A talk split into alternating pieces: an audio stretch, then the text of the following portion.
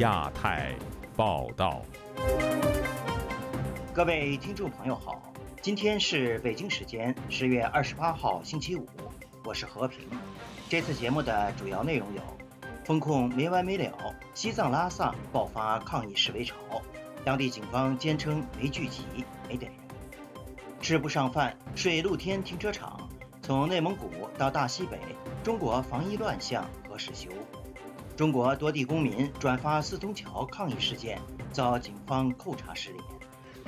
美国中期选举即将到来，中国网络水军忙着搅浑水。以上就是这次节目的主要内容，欢迎您收听亚太报道。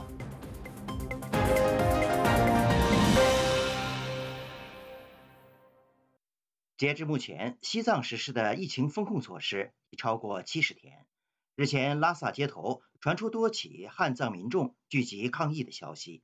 不过，拉萨警方本周四答复自由亚洲电台查询时表示，当地有警情，但没有聚集事件，警方也没有抓人。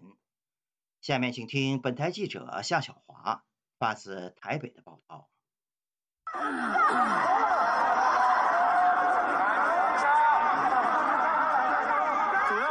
自由亚洲电台藏语组二十七号凌晨独家披露，十月二十六号有拉萨市民走上街头，对封城超过七十多天表达不满。消息人士说，民众抗议的主要原因是因为他们不被允许购买食物和生活必需品。一段视频显示，二十六号在拉萨大昭寺的老城区嘉荣路一带，有约近百名的民众聚集，现场多名大白穿梭，另有维安特警手持盾牌戒备。自称公安局官员透过广播说。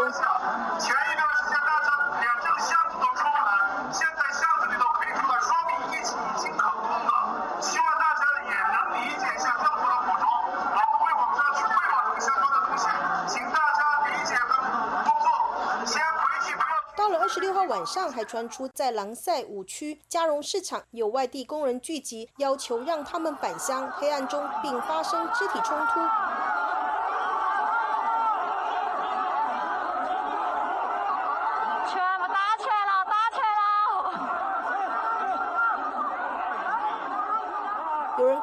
打起来了，打了了吗？看似在同个晚间现场的视频中，有汉语口音发言说：“主要还是被关被关，心里面压力比较大，几个月没有收入，而且我们这样的一些小，我们这个一些小区里面很多的人呢都是外来人口，都是来出来工作的，可出来想创一些收入的，对吧？如果在内地能有好的收入，也不会跑这么远。要解决的一些问题啊，他们。”网上另有一名藏族女生以藏语自录视频求救，说上面说七号要解封，又说十六号解封，又说二十六号解封，根本没有看到解封的现象。三天以后就封控三个月了，每天要花八十元的人民币。付不出钱了，目前听从上面指示，一直住在招待所，已经没钱了。我从家乡健康的来这里打工，最后出去的时候可能会变成拿拐杖，病恹恹的出去。这名藏族女生还说，请求各位领导让我们回家，回自己的家乡。各位领导，请你们放过我们吧，让我们办个文件回自己故乡。再继续下去根本承受不了。现在住在招待所，没有什么钱，来拉萨临时打工的钱就快花完了，在招待所不能。开火，每天叫外卖的餐费几乎都花完了。如果放回我们故乡，连土豆、糌粑都可以吃。为何二十六号白天晚上都有人聚集在嘉荣路抗议？本台二十七号拨打三处嘉荣路上的餐饮店，都处于无人接听或是电话不通的状况。本台中文组二十七号另向当地查询，有些地方称封城近三个月，甚至有星级的酒店人员透露，七月初就封城了，家在拉萨却四个月不能出酒店回家。酒店人员说，目前我们酒店的。都都不能出去的，拉萨所有的营业场所都目前没有开，到现在还没有办法开放入藏就对了。对对，是的，也是目前我们没有，我们这边的话就目前不接待客人，对，还在管控。这样子有多少天了？快四个月了，也是。七月份、七月份就已经封了，对。老百姓他们怎么吃饭？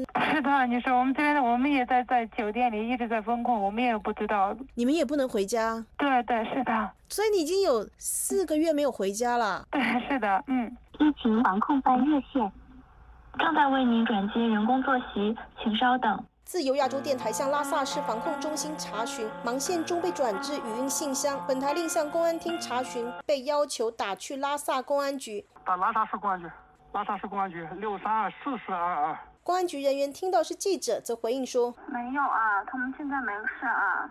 哦，他们都回家了，是不是？不是啊，因为我们现在这边有疫情离账的话，根据离账手续审批就可以。哦，根据什么审批？哦，离账。你是哪里的记者？”我是自由亚洲电台记者。疫情办您知道吧？疫情工作是由疫情办来统筹的。这边的话，政策的话，当时的也有，当时也有现场的那个工作人员给他们现场解读的。只要你有什么符合，只要你符合条件的话，是可以正常正常离账，这个没问题啊。那已经有多少人申办成功可以离账？呃，不好意思啊，我没有搞懂，您这是什么意思呢？啊，就是说了解这些情况要干什么呢？因为你说有可以可以离账，可是他们工人为什么说他们想回家都不行？那您您这是代表什么？您代表什么样的立场来跟我们说这个呢？在了解这个情况呢，我想问一下您。就是平衡报道，公安局人员坚称没有人聚集。他说，我这边现在目前掌握的就是这个情况。首先第一点，没有人员聚集；然后第二点，没有说存在什么抓人或者什么的情况，绝对不存在。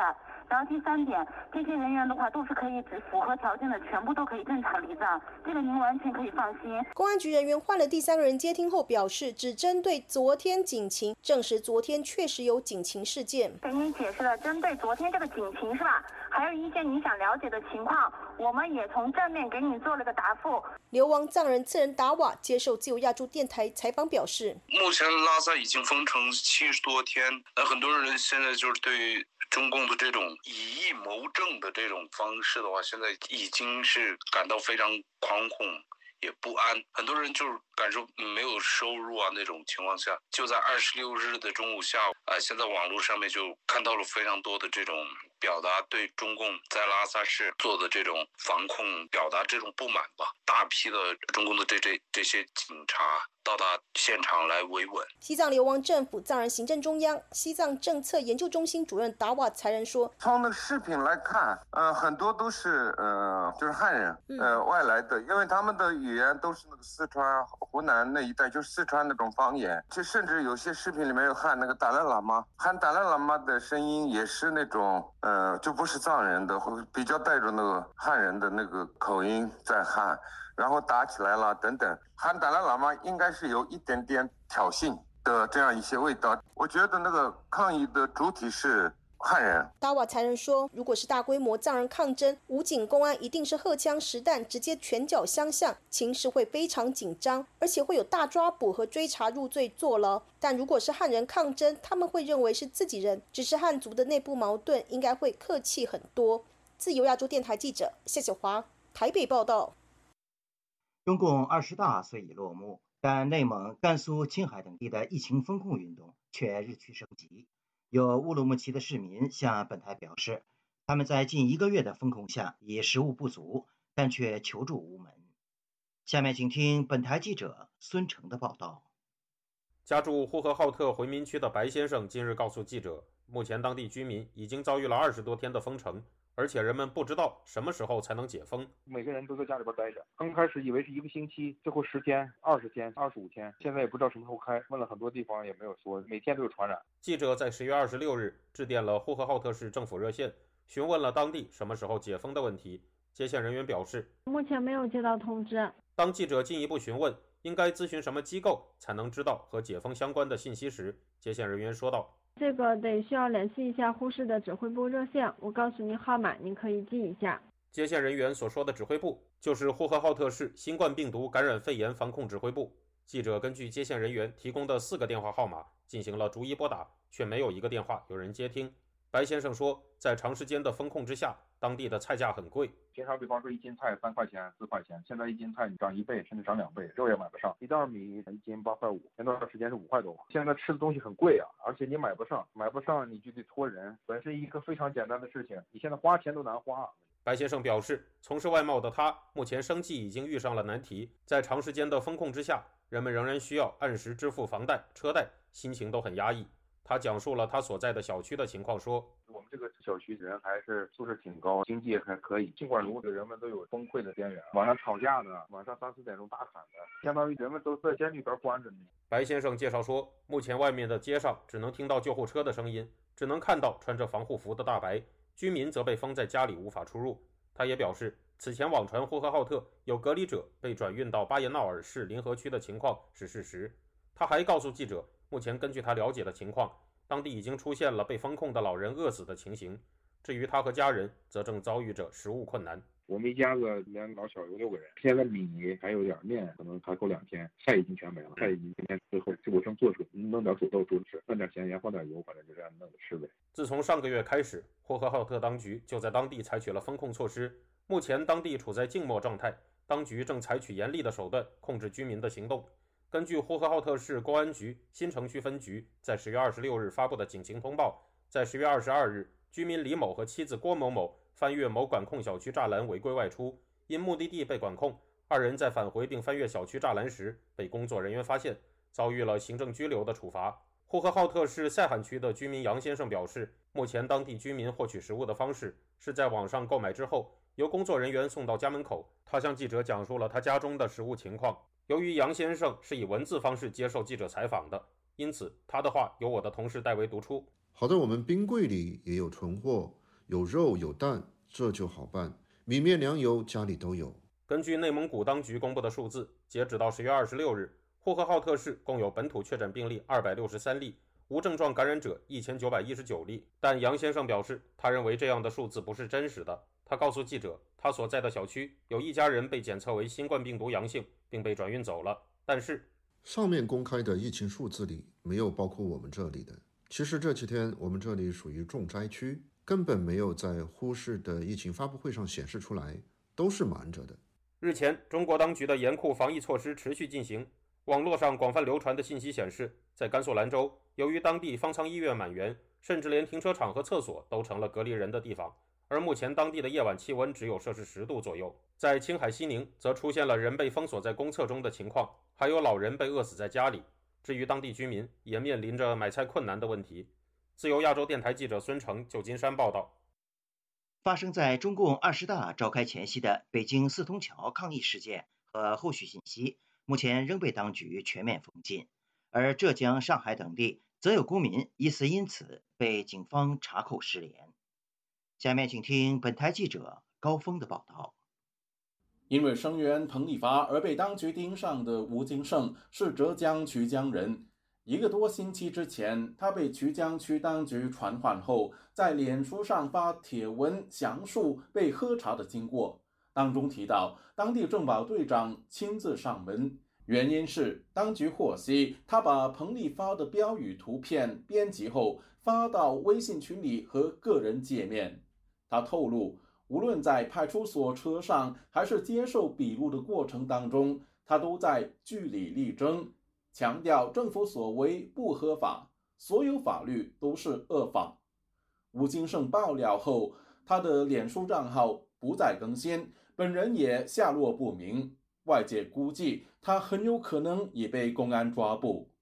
吴金胜的来历成为关注焦点。根据未经证实的消息。他曾是大学老师，因为宣扬民主被失业，后来改行当上三轮车夫。美国华盛顿州中国留学生韩宇涛对于吴金胜的处境表示关注。啊，因为这次面临习近平这个人，他成为一个真正的终身独裁者。共产党他们这个体系下达指令，上面传达一个不明确的一个一个信息，然后底下人自己去揣度，给人的感觉就是。别人都要努力去表忠心，所以我相信，呃，吴京胜先生他面临的也是这样一个状态，就是他既然已经失联了，很有可能就是面临着各种酷刑对待，包括各种捏造罪名，恐怕是凶多吉少。他对吴京胜的良知和勇气表示钦佩。生活在现在的中国，但凡是一个有良知的人，都会觉得就是心理上是承受不了的，包括新疆集中营，包括铁链女，包括各地的防疫。彭立发先生的这个这个义举可以说是鼓励了很多人。习近平总是把我将无我挂在嘴上，其实彭立发勇士这个行为才是真正的我将无我。他用自己的生命，相当于是为很多的中国人点亮了一个希望吧。近日，韩宇涛在美国高校校园里公开向美国人介绍北京四通桥事件，并录制反习近平视频，要求中国当局马上释放彭立发。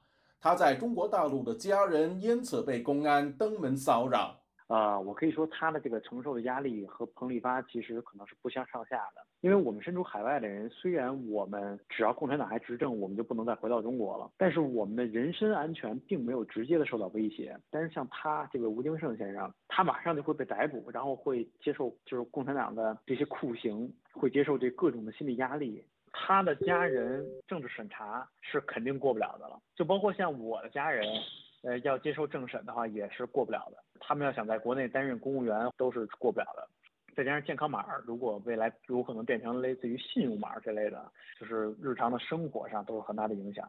身在新西兰的河南异议人士邢健认为，吴金胜转发四通桥事件相关帖文合法合理。吴金胜先生在网络社区转发声援四通桥抗议人士彭丽发的行为。受法律保护。中共二十大后确定习近平连任，浙江省曲江区警方抓捕吴的行为是拍马屁行为，同时告诉外界，中国大陆已进入皇权统治时代，统治者的权力高于一切。北京四通桥抗议事件在中国被全面封禁。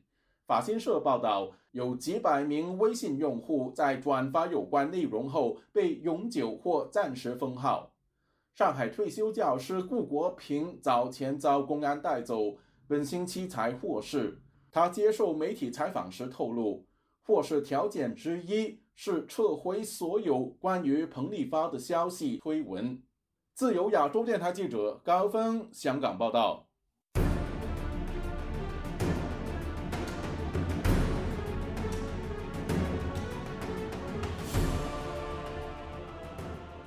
一份美国网络安全公司的最新报告显示，中国网络水军正日益活跃，并不断翻新其运作手法，包括在美国内部制造分裂，试图干预中期选举。下面请听本台记者凯迪的报道。十一月八号就是美国今年的中期选举日，从九月份开始，在众多社媒平台上。美国网民们却发现一段奇怪的视频，其中包含2021年1月6号国会大厦骚乱的图像，并声称解决美国弊病的方法不是投票给某人，而是根除这个无效和无能的制度。谷歌旗下的网络安全公司曼迪安的威胁情报主管赫尔奎斯特告诉本台。他们制作了一个视频，敦促人们在即将到来的选举中不要去投票。就信息操作而言，这非常令人震惊。就是他们愿意逾越这些底线，虽然他们到目前为止还不太成功。根据曼迪安公司十月二十六号发布的最新报告。这段视频是由和中国有关联的网络水军制作传播的。他们正试图在十一月美国中期选举前，透过诋毁美国的民主制度、煽动政治分裂与不和、打击选民的投票热情。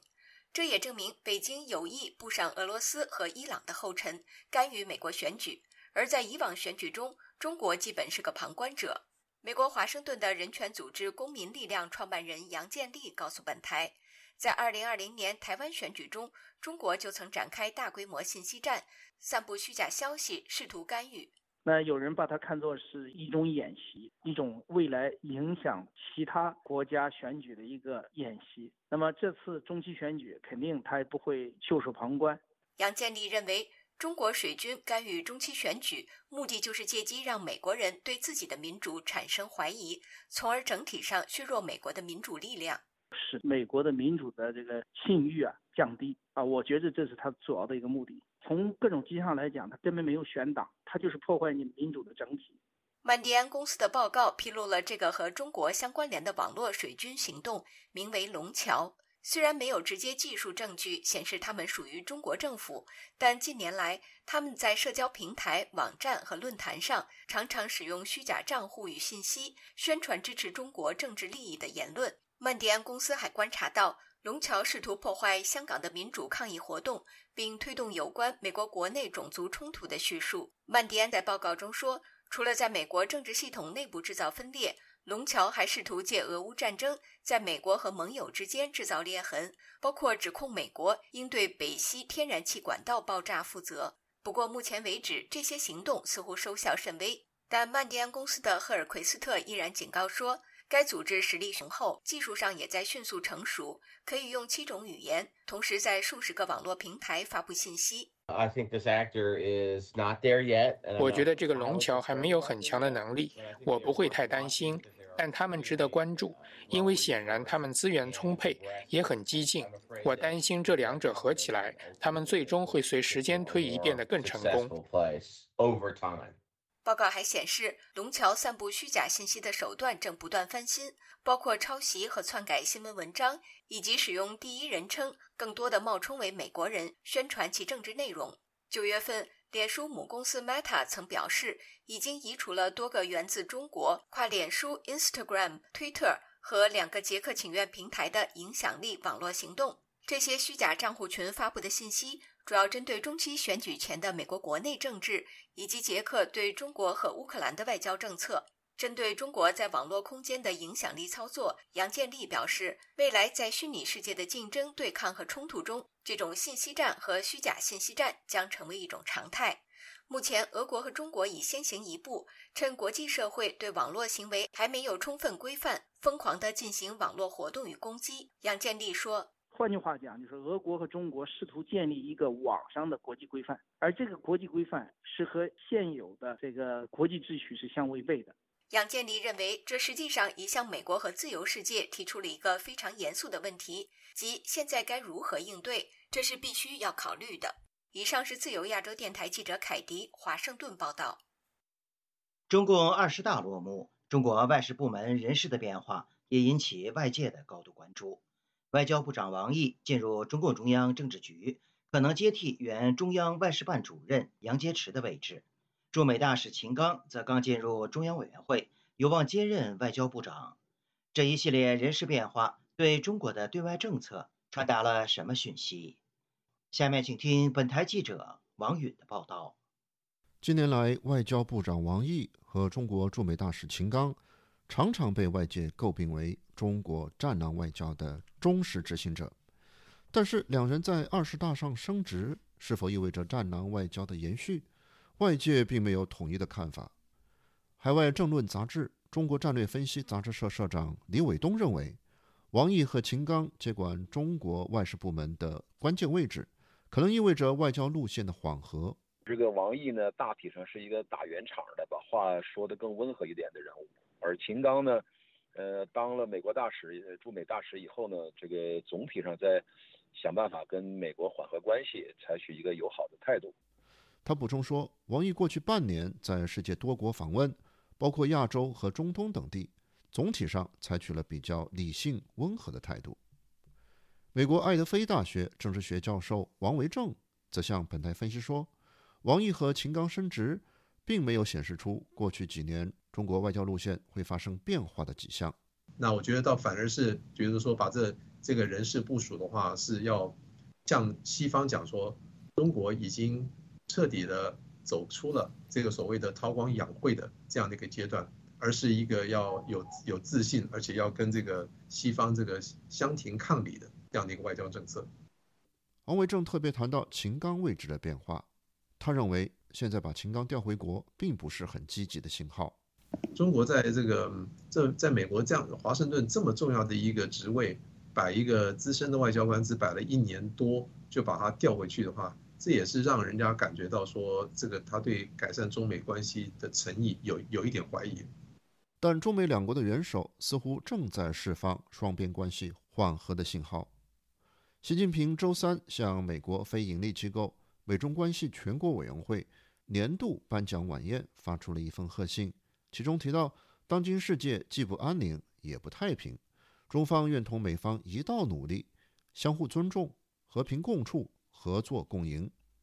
几乎与此同时，美国总统拜登周三在会见美国高级将领时表示，美国不寻求与中国发生冲突。这也是二十大后拜登在公开讲话中首度提到习近平。李伟东认为，虽然总体上美中对抗的趋势近期内无法改变，但中国方面应该是想降温。今天这个习表现出来这个状态，也也是中国未来想降温一个一个趋势吧。因为这个中中美两个大国之间，美国毕竟是世界老大、世界第一，这个中国跟美国这样一个硬扛的这样状态，恐怕对中国自己也会去考虑很不利的。外界注意到，习近平在二十大报告中呼吁中国民众要准备经受风高浪急，甚至惊涛骇浪的重大考验。王维正教授分析说。习近平的这种判断是二十大上各项政策的前提。那在这种情形之下的话，他认他个人认为，就是如果在中国应该要采取的政策，就是共产党很坚定的领导，在对外关系方面的话，不能够对其他国家示弱，由呃党完完全的来主导啊，甚至应该说个人来主导这个外交政策。王维正评价说，这是一种比较内向的政策，而不是积极进取。李伟东则认为，习近平在台湾问题上不会让步。他估计，在台湾问题上，中美未来有可能隔空交手，或者像在俄乌战争那样间接交手。自由亚洲电台王允华盛顿报道。中共二十大落幕之后，台海紧张局势日趋引发国际社会的担忧。美国国务卿布林肯日前表示，中国已决定不再接受台海现状，并将加速统一进程。而台湾的总统蔡英文则指出，面对中国的威权主义扩张，台湾越是做好准备，北京冒进的几率就越小；台湾越是团结，就越强壮、越安全。下面请听本台记者黄春梅发自台北的报道。布林肯在彭博社举办的一场活动上表示，中国已经改变华盛顿和北京之间几十年的共识，那就是两岸的分歧将以和平方式处理。布林肯说，改变的是北京政府已决定不再接受维持现状，他们想加快追求统一的进程。他说，中国还做出了对台湾施加更多压力的决定，并在压力策略不起作用下，保留了使用武力来实现其目标的可能性。布林肯强调，这就是根本性的变化。台北论坛基金会董事长苏启接受本台访问时表示，他同意布林肯的说法。他认为未来五年台湾的压力会非常非常的大。苏喜分析，二十大之后中共的工作是任务取向。他用了好几个从来没有形容中国现在面对的压力，包括过去从未碰过疫情，台湾问题从来没有那么尖锐。美国压力从来没有那么大，经济没有那么坏，这是非常坏的组合。苏启认为，习近平第三任期二零二二年到二零二七年，习近平的权力最集中，力量也最集中，加上中国大陆对台湾的思想也集中，可以把复杂问题解决。分析都都偏了，都从那个权力的角度来分析哈，权力很大，独裁什么，这不对，独裁是为了让他做事。那么，所以他有他有做事的压力，他就可以把这个复杂的问题把它解决掉。我觉得五年之内对台湾来说是危险期。前中共中央党校教授蔡霞在本台《亚洲很想聊》节目中提醒。台湾与美国社会都是民主的开放社会，容忍度、宽容度比较高。相较之下，在集权统治的国家，绝对封闭不同的声音，但是却会利用民主国家开放社会的特点，把真真假假信息弄进去，搅乱人心。呃，我觉得是难以避免的。但是呢，这种战争啊，它的那个方式不一定仅仅是集中在军事上。是。其实我现在觉得一个很重要的问题啊，在台湾内部啊，可能就是，呃，他的那个中共的这个渗透、信息战、心理战、舆论战，这个这已经开始，已经开始，已经开始了。蔡霞示警，战争不只是在军事战场上，如果人心散了，军事战场上也很难打得下去。如果台湾内部人心散了，美国和其他国家也无法拿枪杆子到台湾跟中国对抗。中共二十大闭幕后，台湾执政的民进党二十六日在中常会邀请中华亚太精英交流协会秘书长王志胜就中共二十大的人事布局专案报告。民进党发言人黄彩玲会后转述，兼任党主席蔡英文听取报告后重申，站稳四个坚持，持续强化四大韧性。台湾的立场就是国土主权不退让，民主自由不妥协，兵戎相见绝对不是两岸的选项。面对中共威权主义的扩张，我也必须强调，我们越是做好准备，北京冒进的几率就越小；我们越是团结，台湾就越强壮、越安全。台湾的国安局长陈明通日前曾表示，中国可能在二零二三年以战逼谈。台湾的国安会秘书长顾立雄二十六日接受网络节目专访表示，没有情报显示二零二三年会发生，但是他也提醒台湾民众审慎面对未来五到十年的不确定性，必须要有一定的忧患意识。自由亚洲电台记者黄春梅台北报道。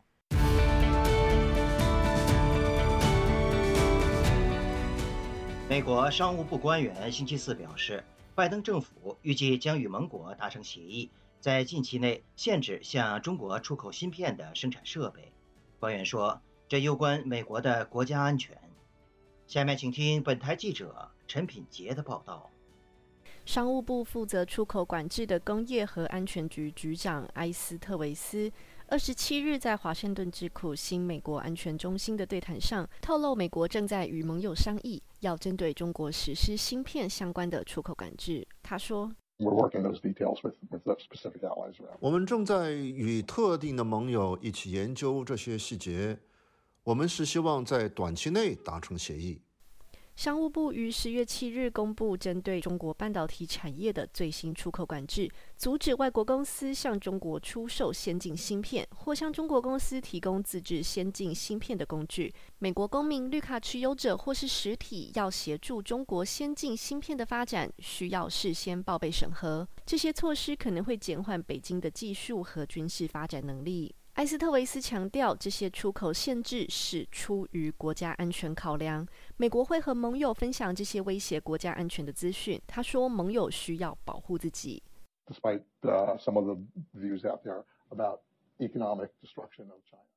尽管有人认为出口限制会对中国经济产生破坏，但事实并非如此。这是关于国家安全的考量。我们的行动纯粹是为了国家安全。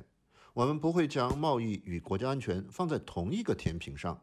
当我们看到需要为国家安全采取行动的时候，无论影响如何，我们都有自上而下的机制来解决这类问题。谈及与盟友的协议时，埃斯特维斯表示，在与盟国和企业商谈时，彼此没有摩擦，他们并不感到意外，甚至有一些盟友偏好美国当开路先锋、当坏人。此外，他也表示，半导体产业给予正面的反馈。What industry wants is clarity and fairness, and we intend to give them clarity and fairness. And what they also want. 产业想要的是清晰和公平，我们打算提供这些给他们，明确和公平。他们希望出口管制措施是多边的，我们也打算提供，以便公平地对待他们在全球的竞争。这对他们彼此的竞争是公平的。不过，仍有企业表明，美国最新出台的限制已经对相关产业造成打击。路透社就指出，多家美国芯片设备供应商已经陆续停止与中国芯片制造商的合作，并表示他们的销售将因此受到冲击。有近三分之一市场来自中国的美国半导体设备商科磊，在二十六日的财报会议上就警告，美国对中国的芯片禁令将在二零二三年重挫美国半导体业。造成严重的损失。新美国安全中心的资深研究员吉尔克里斯会后就在推特上指出盟友加入的重要性。他写道：“我请同事代读。美国一直在与盟国讨论这些控制措施，但事实仍然是实施的控制措施仍是单方面、境外的。换句话说，我们还没有说服任何人。”历史表明，我们的盟友通常对美国的境外限制措施反应不佳。彭博社指出，非美国公司在与中国开展业务时，比起美国公司拥有更大的自由度。在美国出台最新的限制之后，外界推测中国可能转向与其他国家合作。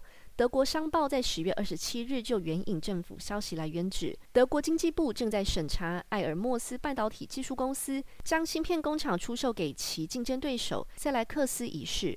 而塞莱克斯的母公司就是中国赛维电子集团。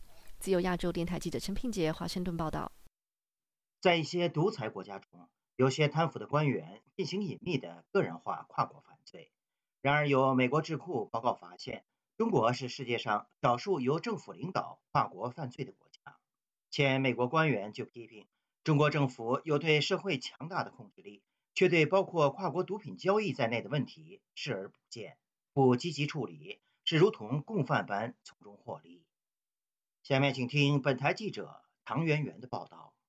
美国智库全球金融诚信十月二十七日发布报告，中国在跨国犯罪与非法金流中所扮演的角色。报告中提到，中国政府所引领的跨国犯罪主要包括毒品交易、人口与动物的贩运、贩售山寨品、窃取知识产权、强迫劳动以及非法现金流动。全球金融诚信非法交易研究主任，也是本篇报告的作者马费兹，在周四的线上研讨会上表示。是在毒品贩卖方面，不只有中国黑帮参与。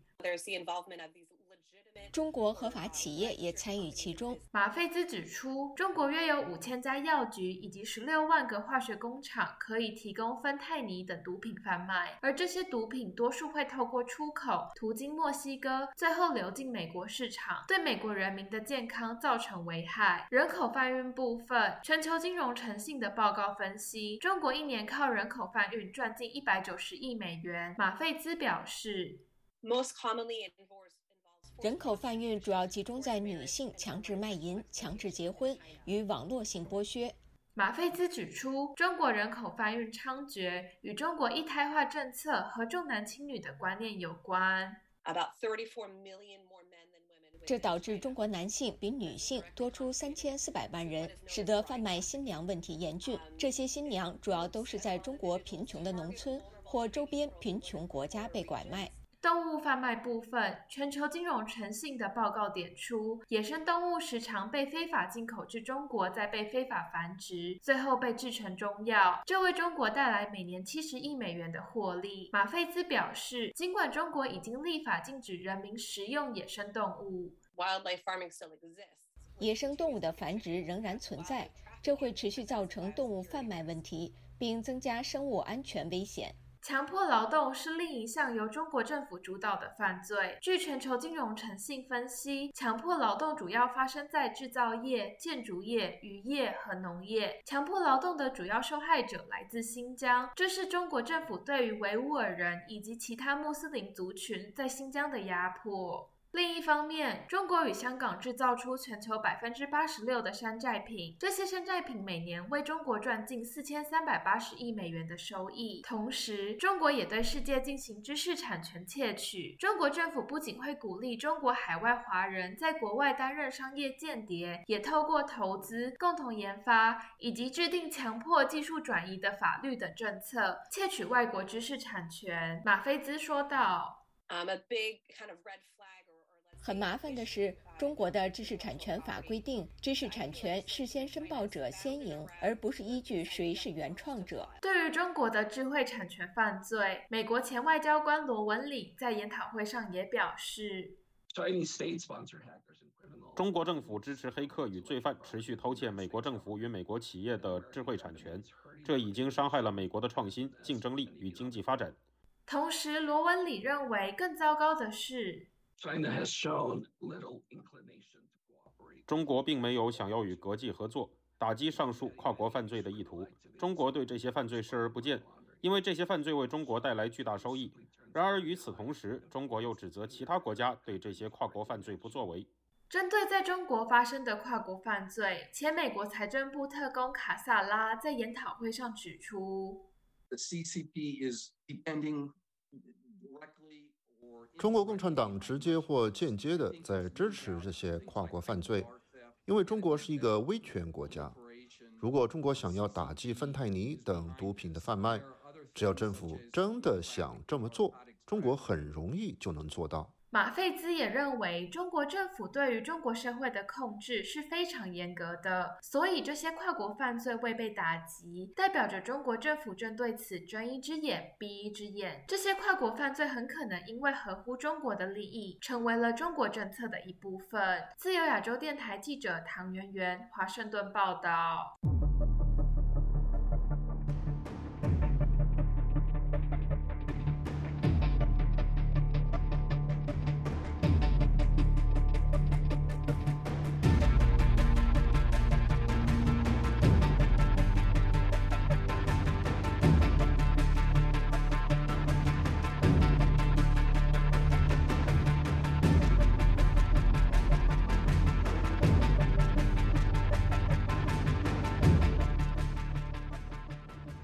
中共党章修正案的最终版本日前公布，新修订的中共党章把习近平新时代中国特色社会主义思想形容为中华文化和中国精神的时代精华，但其中两个确立和人民领袖等词汇并没有出现。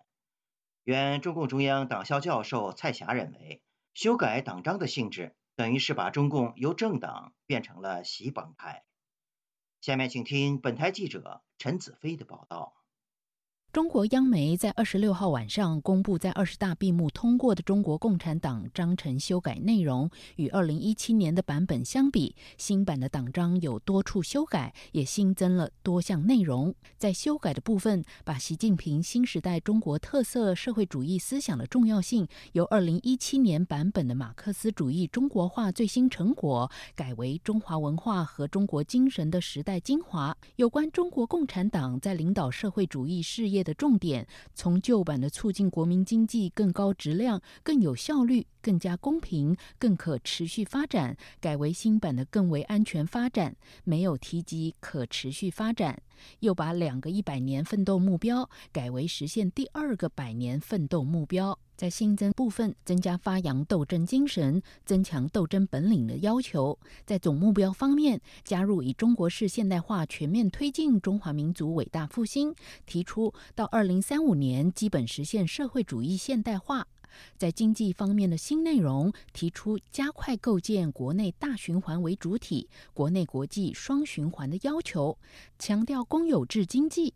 在军事方面，提出把人民军队建设成为世界一流军队的新要求；而在港澳部分，则把坚决反对和遏制台独写入党章。同时，也在党建设中加入坚持新时代党的组织路线的新要求。至于外界关注的两个维护，加在对党员要求的部分，提出要增强四个意识，坚定四个自信，做到两个维护。但盛传会加入党章的两个确立，即确立习近平党中央的核心、全党的核心地位，确立习近平新时代中国特色社会主义思想的指导地位，以及将习近平封为人民领袖。等。没有在新修订的党章版本。台大政治系名誉教授明居正在本台《亚洲很想聊》的节目上表示，两个确立已经包括在两个维护之内。他认为没有写明是中共高层协商的结果。那两个维护听起来跟两个确立已经很像了，也就两个确立已经隐含在这里头了，所以不需要重写了。但是大家以为要讲什么没有讲，事出反常必有妖。我的解释是，应该还有反对的力量，大到交换。中央党校前教授蔡霞在本台节目上也对这一次修订党章进一步解读。他认为，这次修改党章的重点不在于两个确立和人民领袖等，而是修改党章的性质已经变成满足个人的需要。这种改变使中共从政党变成一个帮派。政党它是讲的为共同的政治目标走到一起来共同合作的，因此它在人与人之间的关系同质关系。但他现在要把啊四个意识和两个维护写进去，可以看到这一次的修改当中这一部分为谁而修改？为个人修改党章，把一个人突出到全党之上的位置上。当你全党九千万人围着一个人站的时候，他就不存在政党。中国共产党。事实上，从党章上取消了，他已经不是政党，他就是一个黑帮老大了，他就成了一个帮派组织。中国政治学者陈道颖表示，新修订的党章加入了更多对党员的规范细节，特别在军队和人事组织新增部分，都是通过党章确立习近平的绝对领导地位。党对军队的绝对领导及其他武装力量的。绝对领导，这个是以前没有的。特别强调就是习近平的强军思想，这等于说是把枪杆子、刀把子全部都掌握在习近平的手里了，通过党章的形式来掌握了。还有一个就是党的建设六十方面，特别强调了一个新时代的组织路线，把干部的考核任用抓在手里了，把两个维护作为对党员的一个义务要求。这是习近平绝对权力、绝对权威的一个基本要素。所以我说，它是一种技术性的处理，真正的起到对党员干部的约束作用，树立习近平的绝对权力的效果。陈道颖表示，两个维护写入党章后，将变成规范党员的行为要求，会进一步列明不履行的后果，可能会被视为反对习近平和反党，以此树立习近平的绝对权威。记者陈子飞报道：中共二十大闭幕之后，习近平接下来的外交政策走向成为舆论热点。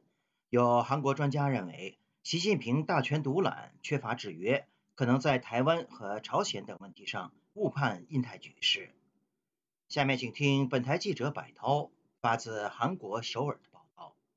根据朝鲜日报十月二十四号的报道，韩国东北亚专门研究所尼奥财团在中共二十大结束后的第二天，召集外交安保方面的专家学者举行了研讨会。研讨会上，专家学者们对习近平的第三任期充满忧虑，普遍认为缺乏牵制与制衡机制的习近平一人支配体制，在统一台湾的问题上极有可能出现普京对俄乌战争那样的误判。另外，韩国应该降低对对中国在解决朝核问题上的期待，专家学者们看到中国最高领导层名单后，一致表示集体领导体制崩溃了。韩国国家安保战略研究院研究委员梁甲龙表示，看不到接班格局，在派系间起缓冲作用的元老政治也消失了。事实上，习近平一人支配体制已经完美的形成了。首尔大学名誉教授殷永宽认为，习近平大权独揽，从外交角度来看，这是不好的。因为不存在牵制最高领导人做决定的机制，就像俄罗斯总统普京强行决定进攻乌克兰一样，习近平在台湾问题上做出危险错误判断的可能性很大。与这些专家学者们的意见不同，韩国时评人士刘载一认为，习近平三년이면정말문제가심각하다고보는데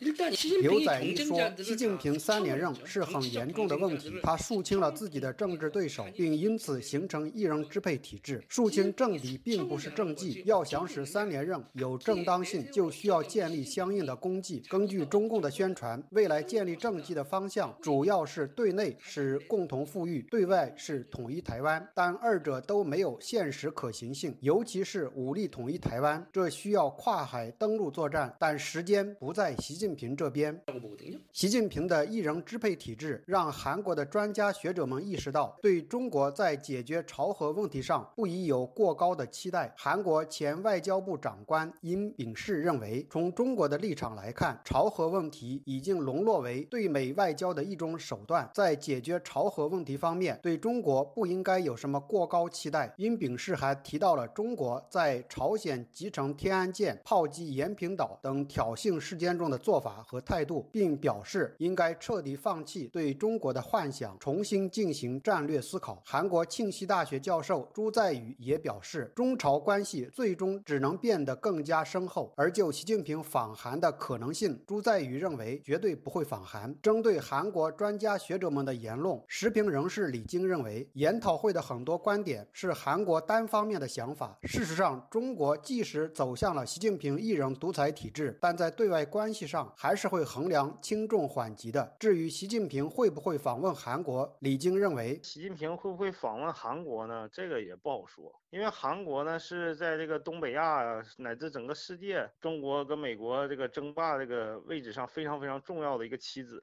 中国也想拉他，是美国也想拉他。现在这个世界这么孤立中国的情况下，只有韩国还是表面上没有对中国采取一些。非常冷漠的态度，因为毕竟是最大的贸易伙伴，我感觉应该是中国会。邀请韩国总统访问中国，习近平会不会访问韩国这个事儿不太好说。尼奥财团理事长郑德九在研讨会上指出，如何与习近平第三任期的中国建立沟通机制，特别是如何开通高层领导的对话渠道，是韩国现在面临的最大课题，并表示韩国应该凭借半导体等核心技术，使自己成为中国离不开的国家。以上内容由自由亚洲电台记者柏涛报道。前中共领导人胡锦涛在二十大会场上被带走的事件持续引发舆论关注，但近日，脸书、推特等国际社交媒体平台上却流传着胡锦涛返回会场并受到习近平搀扶的图片。台湾事实查核中心就此表示，相关图片属于虚假信息。下面请听本台记者夏小华发自台北的报道。十月二十二号，中共二十届党代表大会闭幕式，法新社、美联社以及新加坡媒体等多个媒体传出视频和照片，显示胡锦涛被强行带离会场的过程，引发了高度的关注。不过，近日在脸书、推特和台湾人常用的社交平台 LINE 广传两张照片，称今天有国外媒体修正原先的报道，指胡锦涛有在返回会场。这两张照片是胡锦涛先生休息一段时间后再返回会场的照片。照片中，习近平微笑恭敬搀扶着胡锦涛坐下。传播这两张照片的人抨击，现在西方和台湾媒体完全不能看，根本就是看图编故事比赛，哪有公正性？以后西方传播业专家都可以废了，什么媒体是监督的第四权？像这种鬼话就不用再拿出来洗脑人民。媒体不是政府的传声筒，而是利益集团的传声筒。对照二十二号，习近平和胡锦涛的穿着都是黑色西装、白衬衫、系红色的领带，背景也是人民大会堂，猛一看会令观者不疑有他。不过，台湾事实查核中心二十六号发布这是假讯息。该中心总编陈慧敏接受自由亚洲电台采访指出，这两张照片从二十五号开始在脸书和推特流传。该中心透过三方的查证比对，厘清来源和时间。他说，查询的结果，一张它的来源应该是 TVBS 的一个转播，那这个转播是开幕会议的转播；另外一张的来源是法新社。在开幕会议的报道，那它是一个照片，所以这两张网传的照片其实都是出自二十八的开幕会议。那开幕会议主要是发生在十月十六号，这个开幕会议的画面完全跟闭幕会议没有关。那另外，我们从闭幕会议里面对着全球媒体直播公开影片，在。习近平宣布闭幕之后，那从全景图里面可以看到胡胡锦涛先生的座位是空着的。那从美联社拍摄的闭幕会议的大合照，也可以看到这个位置是。呃，胡锦涛先生的位置是空着的。那另外，我们也采访了，也咨询了有到二十大，呃，亲自到现场去做采访的台湾资深两岸记者。记者也告诉我们说，胡锦涛先生离席之后，并没有再回到现场。陈慧明表示，网传习近平搀扶胡锦涛的这两张照片是移花接木，自十月十六号中共二十大的开幕式，而不是闭幕式。胡锦涛最后并没有如传言所称回到大。会现场，至于造谣者是谁，则需要更多团队来评估分析。对此，自中国移居台湾的网络观察者左拉接受自由亚洲电台采访说：“批评习近平到站不下车，相与之对应的胡锦涛是一个到站下车的典范。他一卸任就把军委主席、党主席和总书记全部全部交给习近平了。在胡锦涛之前的邓小平和江泽民都在退出国家主席之后，并没有交出军权哦，他还是军委主席哦。所以，习近平。”在胡锦涛的鼎力支持下，获得了这样的权力巅峰，但是却成就了他成为独裁者。这样一种鲜明对比的话，是大家。嘲讽的重点。佐拉提到，早在两张照片假讯息之前，就有声称胡锦涛是身体不适的假讯息洗版。二十二号闭幕式，胡锦涛被架离之后，外媒披露舆论挞伐，当天下午就出现了大批五毛使用推特回复这是假消息，反咬外媒胡乱报道，称事实是胡锦涛身体不行。佐拉说：“对这种维稳系统来说，他们是在二十大期间是严阵以待的。出现这么大的这种舆论潮的话，他们想办法要做点什么，但是做点什么。”之后他又不知道哪种做法是安全的，他所以他们就认为是说胡锦涛生病了是一种安全的说法，主要是说他身体不行。左拉认为说胡是身体不适是统一的行动，因为内容几乎是一字不差，网络账号都是刚注册不久的新鲜账号，透过五毛机器人洗版，由于论调一致，可见中共在二十大动用很多的网评员协调行动进行舆论控制。外传有中国监狱利用受刑人发帖作为劳动形式。被嘲讽是五毛服刑人员。台湾的两岸政策协会研究员吴色志接受自由亚洲电台采访指出，胡锦涛被架离的画面传到全世界，特别是视频，各界以放大镜定格了几分几秒，抽丝剥茧去分割推论。自由亚洲电台记者夏小华台北报道。节目最后，我们再来关注一下最近发生的一些热点事件。继美国共和党籍参议员乔什·霍利近日提出有关制裁中共领导人习近平的议案后，中国官方作出回应。有美国媒体披露，中国驻华盛顿大使馆日前向霍利的办公室发送了一条长达八百字的电邮，要求霍利议员放弃相关提案。霍利参议员于十月二十号提出就新疆暴行制裁习近平议案，要求认定习近平参与了对新疆维吾尔等穆斯林少数民族犯下种族灭绝和其他危害人类的罪行，并且追究习近平及其官员的责任。台湾的陆委会本周四发布例行性民调结果显示，针对中共二十大报告提出的涉台主张，有九成左右的民众。强烈反对该报告宣称的不承诺放弃使用武力，更不认同北京当局以武力威胁台湾的行为。陆委会强调，调查显示台湾民意坚决反对中共强加的政治框架以及设定两岸终局，更对武力恫吓极度反感。日本日中青年交流协会理事长铃木英司，二零一六年遭北京当局指控从事间谍活动，并被判刑约六年之后。近日返回日本，有日本媒体报道，铃木在新闻专访中表示，他在未经正式逮捕的情况下，被北京当局羁押长达七个月，也未能获准聘请律师进行辩护。报道说，习近平上台之后，借由反间谍法、国家安全法等，加强了对外籍人士的监控，并有多名日本公民被以涉嫌间谍活动的罪名遭到羁押。听众朋友。自由亚洲电台的亚太报道节目到这里就播送完了，感谢您的收听，我是和平，我们下次节目时间再见。